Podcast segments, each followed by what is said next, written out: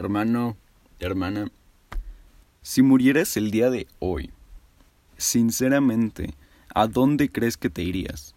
¿Al cielo o al infierno? Y no sé si alguna vez han experimentado un dolor tan pero tan intenso que comienzas a apretar la mandíbula, pero la aprietas tan fuerte que tus dientes empiezan a crujir y tronar y rechinar del tremendo dolor. Y hoy vengo a hablarte sobre características del infierno, descrito en Mateo 22:13 como el llanto y el crujir de dientes. Además, hablaremos sobre cuántos y quiénes irán al infierno. Y para iniciar, quisiera hacerte entender que el tormento eterno en primera instancia fue preparado para Satanás, para el diablo y sus demonios. Dice Mateo 25:41. Luego el rey se dirigirá a los de la izquierda y dirá, Fuera de aquí, ustedes, los malditos, al fuego eterno, preparado para el diablo y sus demonios. Preparado para el diablo y sus demonios. Aquí vemos cómo primeramente el infierno es preparado para Satanás y sus demonios, y que nosotros, por nuestra rebelión, por nuestra maldad, somos merecedores de una condena, merecedores de un castigo, merecedores del fuego eterno. Y aquí voy con esto. Bueno, quiero aclararte que la idea de Dios no es condenarte. Si la idea fuera condenarte, el Señor no habría enviado su Hijo a salvarnos. Si la idea fuera dejarte en tinieblas y oscuridad, el Señor no habría venido a traer luz. La condenación, fíjate bien, la condenación es que la luz vino al mundo, pero los hombres amaron más a las tinieblas, porque sus obras eran malas. De forma que el hombre se condenó a sí mismo, pues aunque Dios fue paciente en oportunidades con él, el humano aún así se negó Adiós. Casi al final del podcast volveremos a profundizar en este punto. Por ahora te hablaré sobre, por ejemplo, dónde está ubicado el infierno. Y si leemos Mateo 12:40, llevo tres capítulos hablando de Mateo 12, pero es que de verdad me encanta este capítulo. Y aquí Jesús dice, así como Jonás estuvo en el vientre del gran pez, durante tres días y tres noches, el Hijo del Hombre estará en el corazón de la tierra durante tres días y tres noches. Aquí Jesús reconoce que el infierno está ubicado en el corazón de la tierra. Y por corazón de la tierra entendemos, pues, que el infierno está en el centro de la tierra. A lo mejor no como un mundo físico, sino más bien como uno espiritual. Pero de todos modos, lo que conocemos del centro de la Tierra, según la geología, es que se le conoce como endósfera y está ubicado a más de 6.000 kilómetros de profundidad. Que para que te des una idea de la magnitud de esta distancia, de esta profundidad, pues te cuento que el hoyo más profundo que conocemos está ubicado en Rusia y únicamente mide como 13 kilómetros de profundidad. 13, hermanos. Ahora compara 13 con 6000. Es que no es ni el 0.5%. Y gracias a la geología, también sabemos que el centro de la Tierra tiene una temperatura de 6000 grados centígrados. Hermano, 6000 grados centígrados. Es que eso es más que la temperatura del Sol. El Sol está a 5.5 mil grados y este centro de la Tierra está a 6000. Mi loco, a esta temperatura el acero se evapora. El acero.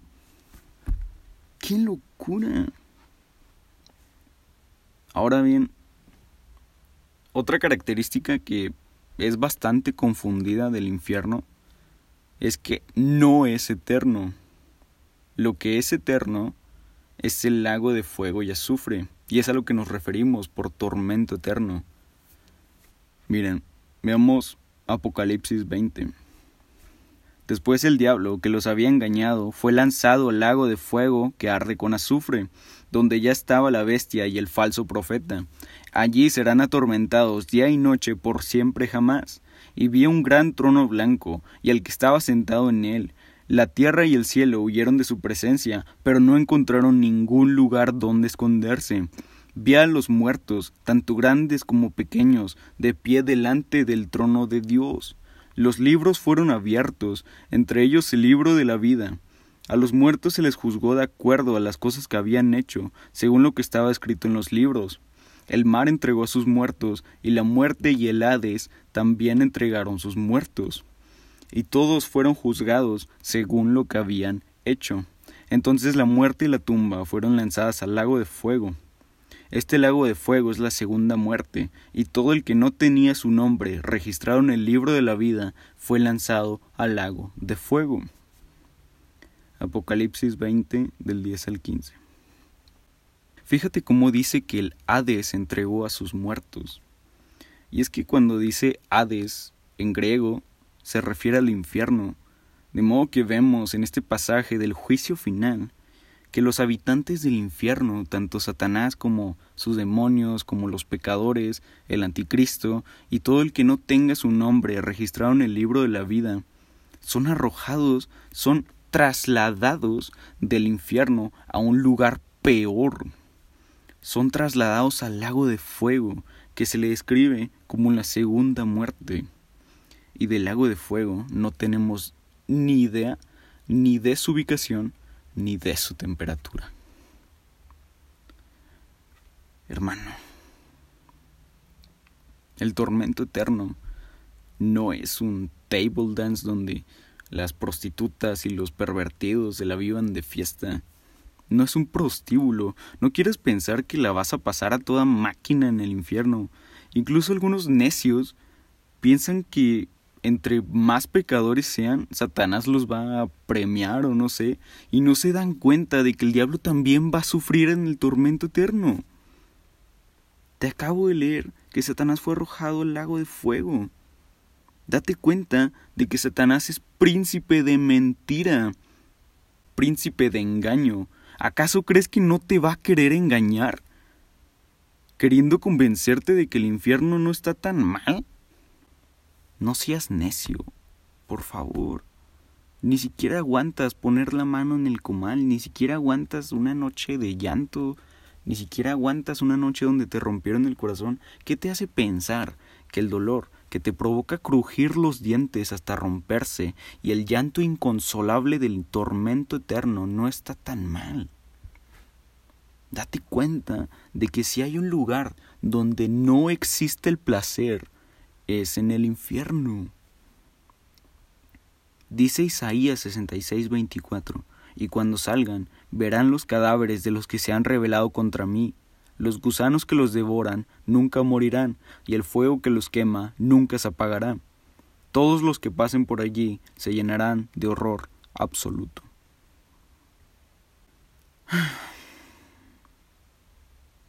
El infierno no está chido.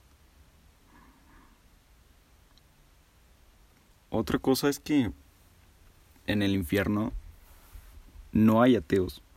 En el tormento eterno no habrá ateos. Dice Filipenses 2 del 10 al 11, para que en el nombre de Jesús se doble toda rodilla de los que están en los cielos y en la tierra y debajo de la tierra, y toda lengua confiese que Jesucristo es el Señor, para gloria de Dios Padre. Fíjate cómo dice debajo de la tierra. Te acabo de enseñar que el infierno, según Mateo 12:40, está en el centro de la tierra, y por tanto, aun los que están en el infierno aun los que están debajo de la tierra confesarán que Jesucristo es el Señor. Estarán buscando la luz en medio de tinieblas que se los ofreció en el mundo. Pero para entonces ya será demasiado tarde, pues dice la palabra de Dios, pues los muertos no pueden alabarte, no pueden levantar la voz en alabanza, los que bajan a la tumba ya no pueden esperar en tu fidelidad. Isaías 38, 18. Los muertos, los que bajan a la tumba ya no pueden esperar en tu fidelidad. ¿Y cuántos son los que irán al infierno? ¿Cuántos son los que irán al tormento eterno? Pues la verdad es que no existe un límite como tal, no existe un límite de pecadores que quepan en este lugar.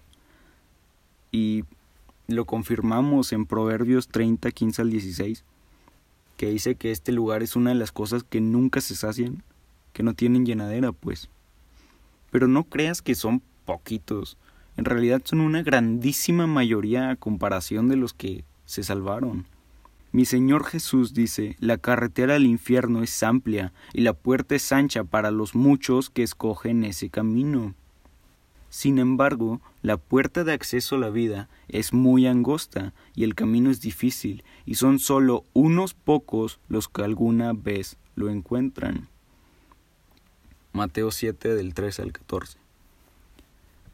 Te digo esto porque tenemos la costumbre de que siempre que se muere alguien queremos estar asegurando que ya está en el cielo y aun cuando sabemos la clase de persona que verdaderamente era, y estamos a cada rato asegurando que están en el cielo y que el cielo está muy habitado y que en el infierno nomás están Hitler y algunos satanistas.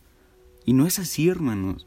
La verdad es que la carretera al infierno es muy transitada mientras que la puerta del acceso a la vida, solo unos pocos lo encuentran. Solo unos pocos. Y no lo digo yo, lo dice Jesús en los versículos que te acabo de leer. Son muchísimos más los que van al infierno en comparación a los que van al cielo. Pero, ¿quiénes son los que van al infierno? ¿Qué clase de gente es la que toma la carretera al infierno? Bueno, eh, con unos versículos hice una pequeña lista sobre algunos pecados que te llevan al infierno y estoy segurísimo de que mínimo con uno te va a caer el saco, mínimo con uno te vas a identificar. Y dice, según 1 Corintios 6 del 9 al 10, Gálatas 5, 20 al 21, Efesios 5.3, 1 Timoteo 1.10 y Apocalipsis 21.8. Los que irán al infierno son los ladrones, los borrachos, los estafadores, los idólatras, los que cometen adulterio, los que se prostituyen, los homosexuales, los ávaros, los que insultan, los que se entregan a inmoralidad sexual y con inmoralidad sexual entran tanto la masturbación como la fornicación o el incesto, etc. También están los de ambición egoísta, los envidiosos, los hechiceros, los que hacen brujería, los mentirosos, los cobardes, los incrédulos, los asesinos y los corruptos. Esto solo es una pequeña lista de algunos pecados y todos los que se entregan alguno de estos pecados que te acabo de mencionar no heredarán el reino de los cielos. En cambio, se merecen, o mejor dicho, tú mereces ser arrojado al lago de fuego, como castigo, como paga por tu pecado. Y hermanos, lo que quiero, mi intención con esto es que sepas lo pecador que eres. Dice Jesús, pues no he venido a llamar a los que se creen justos, sino a los que saben que son pecadores. Mateo 9:13. Y quiero que tengas bien presente esto, que lo que mereces, lo que sería justo, es que vayas al lago de fuego, por tanto has pecado. Porque mi Dios es un Dios de amor y misericordia, sí, es cierto, lo es, es un Dios de amor, pero también es un Dios de justicia. Y aquí, lo que te quiero plantear es que pareciese que misericordia y justicia son antónimos, pareciese que misericordia es lo opuesto a justicia, es decir, ¿qué tiene de justo que un criminal no vaya a la cárcel por su delito? ¿Qué tiene de justo eso? ¿Cómo puede ser justo y misericordioso a la vez? ¿Qué tiene de justo que nosotros, habiendo cometido pecado, podamos ir al cielo? ¿Qué tiene de justo que no paguemos por nuestra condena? Pues es justo, hermanos, gracias a Jesús. Es justo porque alguien más ya pagó por esa condena. Y eso es lo que celebramos en Pascua. Celebramos que es gracias a Jesús, que es justo y misericordioso la misma vez que nosotros, habiendo sido criminales de la ley del Señor, habiendo sido pecadores, podamos entrar al cielo. Es justo porque nuestra fianza ya ha sido pagada y es misericordioso porque Él pagó por ti de forma que es justo y misericordioso la vez que nosotros, habiendo cometido pecado, podamos entrar al cielo.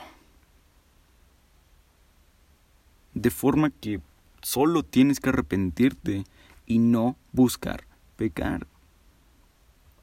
Dice Jesús a una mujer que acababa de perdonar, vete y no peques más. Juan 8:11.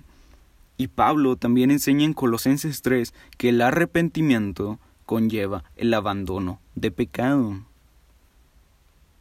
Pues si bien es cierto que Dios te acepta tal y como estás, tal y como eres, no te acepta para dejarte tal y como estás, sino para limpiarte y rectificarte, apartarte de aquello que te condenaba. De forma que si tú dices haberte arrepentido y reconocido a Jesús, pero sigues viviendo el mismo pecado que te condenaba, sigues masturbándote, sigues emborrachándote, sigues mintiendo o sigues siendo egoísta, si no has buscado abandonar el pecado, realmente, hermano, tu arrepentimiento no fue genuino. Hermano, hermana, con esto no busco condenarte sino advertirte. Si la intención del Señor fuera condenarte, no habría enviado a su Hijo a demostrar su amor. Pues dice Jesús, esta condenación se basa en el siguiente hecho. La luz de Dios llegó al mundo, pero la gente amó más la oscuridad que la luz porque sus acciones eran malvadas. Juan 3:19 Hermano, yo no busco condenarte. Busco traerte la buena noticia de que la luz ha llegado al mundo. Y además, yo no soy nadie para condenarte. Yo era un majadero que te lo topabas tirado en una plaza todo borracho. Y el Señor me limpió y me transformó de tal manera que ahora me encuentro predicándote de su amor. Y si el Señor hizo eso conmigo, si el Señor me transformó de esta manera, a mí, sucio pecador, ¿cuánto más está dispuesto a hacer lo mismo contigo? Si el Señor agarró a Pablo, un asesino de cristianos, y lo convirtió en apóstol, ¿cuánto más no está dispuesto a cambiarte a ti? Yo no soy nadie para condenarte. En cambio, el Señor, el único con poder y autoridad para condenarte, ha decidido redimirte. Gloria a Dios. Padre, te damos gracias, Señor, porque me has dado la oportunidad de crear otro capítulo de este bendito podcast. Te ruego, Señor, que, que los ayudes, Padre, a abandonar el pecado que los condenaba, a reconocerte y arrepentirse genuinamente, Padre. Y te ruego, Señor, que los cambies, que hagas lo mismo que has hecho conmigo, que hagas lo mismo que hiciste con Jacob, un mentiroso que lo convertiste en el Padre de la nación de Israel que hagas lo mismo conmigo que hiciste con Pablo, un asesino de cristianos, que hagas lo mismo con ese pecador que me escucha, Señor.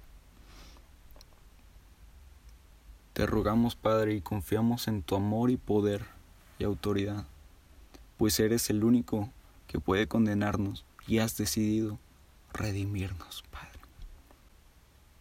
En el nombre de Jesucristo. Amén. Pues bueno, el capítulo de hoy fue un poco cortito, no sé, a lo mejor fui muy rápido. Pero, pues vaya, nos vemos dentro de una semana, donde hablaré sobre por qué existe el sufrimiento a día de hoy, por qué seguimos sufriendo. Y, sin nada más que decir, me ayudarías mucho compartiendo este mensaje. Y que Dios te bendiga, hermano, hermana.